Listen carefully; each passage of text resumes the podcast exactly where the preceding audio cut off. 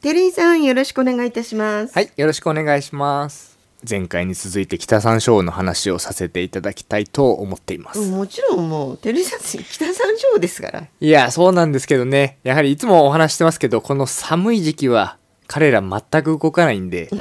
話題がないんですよね。ですが、やはり山椒の話はしたいなということで、はい。やっぱり調査に出ていないので、調査自体今これやってますよって話はできないんですよ。はい。ただもうすぐ春まあまだ春は来ないかなと思いますけど このまあ春に向けて、そうですねそうですね、春に向けて今一緒に研究をしている方々と次の春はどういうことをやろうとかっていうようなうん打ち合わせをするような時期でもあるんあですよね。はい大事ですからねこれね。はい、それであの先日も共同研究者の方々と来年の調査の計画を立てるために打ち合わせをしてきたんですけど、うんうんそういった時にどういう流れで調査とか研究の内容を決めていくのかとか春からどんなことに挑戦するのかというようなことを今回お話しできればなと思っています。かなかお聞きできない話ですね。えレアですよ。まあ本当だったら野外の話したいですからね。で、まず打ち合わせに行ってどんなことをするのかっていうと、まあ、その年それぞれ自分の担当の調査っていうのをやってますので、あ何人ぐらいいるんですか？えっ、とですね今回打ち合わせをしたのは3人。でその3人でそれぞれ向き合った課題というのがあるのでこういう成果が、ね。はいうん。こういう成果が出ましたよとかっていうようなことを共有させていただいて、じゃあそれをどうやってまとめていくとか、まあ、まとめていくっていう段階まで実は現在来てない調査だったりするので、うん。はい。その場合はじゃあ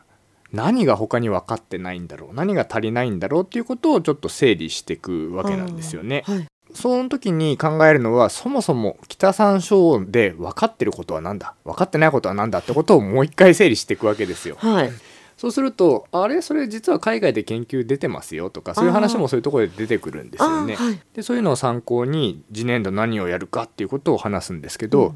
じゃあ何が分かっていないんだろうかっていうことで今回話題になったのは前回もお話しさせてもらった部分の一つなんですけど越冬場所、どこで冬越してんの？八千坊主の中だけじゃないよってことですよね。そうなんですよ、その八千坊主の中っていうのも研究で得られたデータとかではなくてたまたま観察したデータとかだったりするんですよねたまたまかもしれない。そうなんですよ なのでそれをしっかり明らかにしないとこういう場所を残してやれば山椒は越冬できるよとかっていうことがわからないわけですよね。あとは例えばですねどれぐらいの範囲を行動するのとかそういうのも全然分かってないんですよ。うん。あとはどの時期にどれぐらい動くの？この時期はもう動かないの？とかっていうのが正直分かってないんですよ。ええ。じゃあ今話した越冬場所とかどれぐらいの範囲を行動するのかとか、うんそういうのってどういう調査をすれば明らかになると思いますか？え？もっと大きなねはい。鳥とかだったら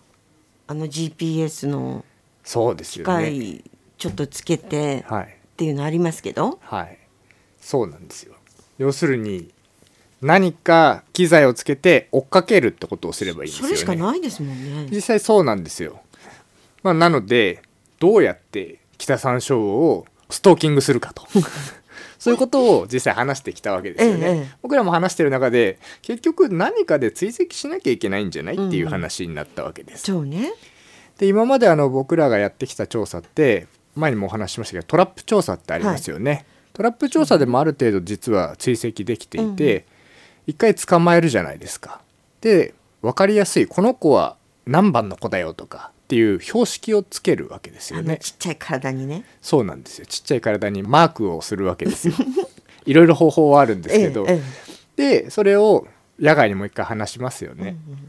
調査を続けてるとまた捕まえることができることがあるんです。うん同じ。そうです。同じ子、うん。うん。あこれはあの日あそこで捕まえた子だっていうのがそこでわかるわけなんですけど、そうすると前捕まえたトラップとちょっと離れてるなとかっていうのが分かったりするんですよね。そうすると少なくともそれぐらいの距離は移動してるよねっていうことが分かってくるわけです。はい。ただその場合は時には1年とか2年とか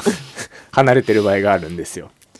まあ、だからって言って使えないかっていうとそんなことはなくて、うんうん実際に過去の研究でも繁殖池に春集まるって話をしたじゃないですか。そこで捕まえた北山椒にマークをしてこの非繁殖期夏とかの時期にトラップ調査をして再捕獲が無事その年のうちにできました。うんうん。そしたら 100m ぐらい離れてたってことが分かったんですよね。そうすると北山椒を守る時に繁殖池だけを守っても意味がなくてそこから 100m ぐらいは行動するんだったら繁殖池からまあ 100m ぐらいの範囲は少なくとも守んなきゃいけないよねっていうことが分かるんですよね。うん確かになのでトラップを使ったりしてそうやって標識をつけた個体を再捕獲するっても大事な調査なんです。それはあの随分と時間がかかってしまったりするので、うん実際どれぐらいのペースで移動したのかとか、まあ、ルートも分かんないですし、うん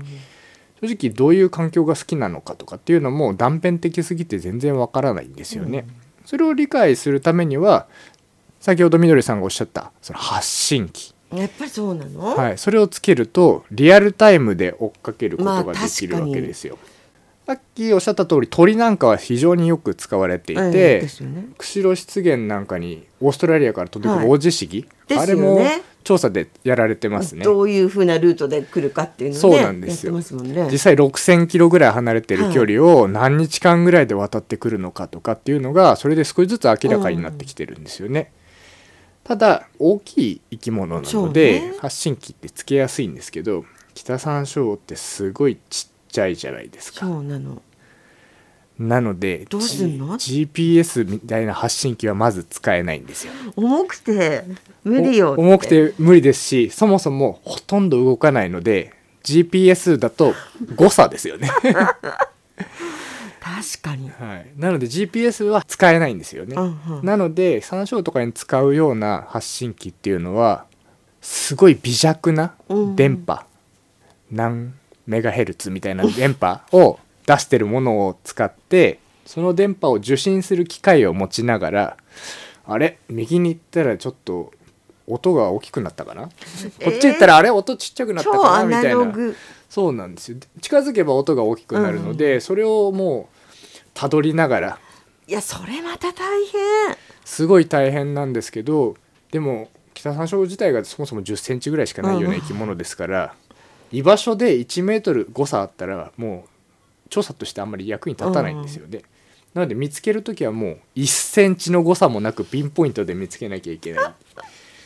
そうするとそういうちっちゃな発信機でしかも電波も弱いようなものを探すんです。小さいってことは電池も小さいので、ね。持っても1ヶ月持つかな持たないかなぐらいなんですよ。そういったものをつけて1ヶ月毎日行ってこういや地道な努力ですね。ていた場所を見つけたらそこに杭を立てて次の日また見に行ってあ今度こっちに移動してるうんうんうん。これがこう10メートルとか20メートルいきなりグッと動く時あるんですよね、うんうん。電波が全然取れなくなって何が起こったってこっちが混乱することがあるんですけど 非常に地道な作業をして過去にもやった時は若干成果が得られたんですけど越冬場所を特定するとかまではいけなかったんですよ。ただこの調査続けてればおいい結果出るなってもう10年以上前から思ってたんですけど、この発信機自体が非常に高いんですよね。海外から買うと1個でうん万円するもえのなんちょっですよ。と待ってそれ一匹に対してでしょ？そうなんですよ。しかも電池が切れたら終わりの使い切りえですよね。はい。実際こう輸入してくれる会社とかに聞くと「いや1個じゃ売れませんよ」とか言われる何個かセットでとか言われるとえそれって日本で作れないの？作れないことはないんですけどまあよく調査で使われてるすごいちっちゃいやつが海外のものだったりするんですよね。まあ、なので非常に高い。そこで今研究者の方と話してるのは日本でそれこそ作ってる人とかがいれば、まああのもっと改良安くしてなんか作っそうなんですよ。改良して作ってる人が絶対いるはずなので、うん。そういう人いないかなみたいなことを研究者のつながりを使って探そうとかって話になったんですよ。でまあそれで安く手に入れば共同研究者もいるしもう一回チャレンジできるんじゃないかって話になったんですよね。で次はただ時間の問題もあるんです。30日間しか電池が持たない。毎日行かなきゃいけない。30日間毎日行く時間が取れるかみたいな。なんかもっと効率的な方法ないのかしら？それ以外にそれがなかなかないんですよね。まあでも最近すごい技術が発達してきていて、発信機をつけたカエルなんかを野にいっぱい放つじゃないですか。でそこに受信機をつけたドローンをバーッと飛ばしてああはい上空から電波を拾うっていうような取り組みもされてきているんですよ。どいやー実際それいいなと思ったんですけど、なかなかやっぱりお金が かかるのと。うやっぱりそこですか。あとは調査地が本当に開けて真っ平らじゃないとドローンって飛ばせないんですよ、うん。ある程度地表近くを飛ばさなきゃいけないので、こう湿原の中でも林がある場所とかでは使えなかったりするんですよね。その辺がまだまだこれから応用が必要だなっていうところではあるんですけどまあでも発信機の調査ってやっぱちょっと魅力的なんですよね。いやでも北山椒魚の調査って本当に難しいんですねそうなんですよ。トラップで捕まえるのも大変なんですけえどそうね。もう本当に人力だよね、はい、それをこう追っかけるのもまた 人力でというか。じゃあそんな何倍もかけてすごいいい成果上がるのか。何の役に立つんだって言われたらまあ正直難しいところで単純にやはり分からないことを知りたいからっていうのが一番大きいんですけどまあそれでもやっぱチャレンジしたいなと思って今研究者の方と話をしてるところなんですよね。もうだ。ってこれだけなんかいろんなものが進んでるじゃないですか、AI 関係とかでもね。はい。だったらありそうなもんなんですけどいねやーこれでもだいぶ発達してきてるんですけどね。昔と比べたら発信機なんかも使いやすくなりましたしドローンみたいなのも導入されてきてるので、まあもうちょっと待てばもっといいのが出てくるのかもしれないですけど、ね、はもうテレビジョン作っちゃったら？いやいやいやいや。一番よく知ってるからこういうのをこういうふうにしたらいいんじゃないっていうのはアイデアはあるでしょ？そうですね。アイデアはありますけどね、うん。僕現場に出て這いつくばってる方が好きなんですよねなんだろう。技術がある人をじゃあ見つけるっていう作業をこの時期にした方がいいかもしれないですね。そうですね。あとどういうふうに横とつながっていくかっていうことかなっていう気はいしやますよね。そうなんですよ。本当に今お話した通り郷土研究者の方と話してると刺激もありますし調査の幅もすごい広がるんですよね、なんでこれからもいろんな方に釧路湿原入ってきてもらって山椒を含むいろんな動植物とかどんどん研究進めてもらえたら嬉しいなと思いますし僕もできる手伝いなんかはしたいなっていうふうには思いますよね、はい。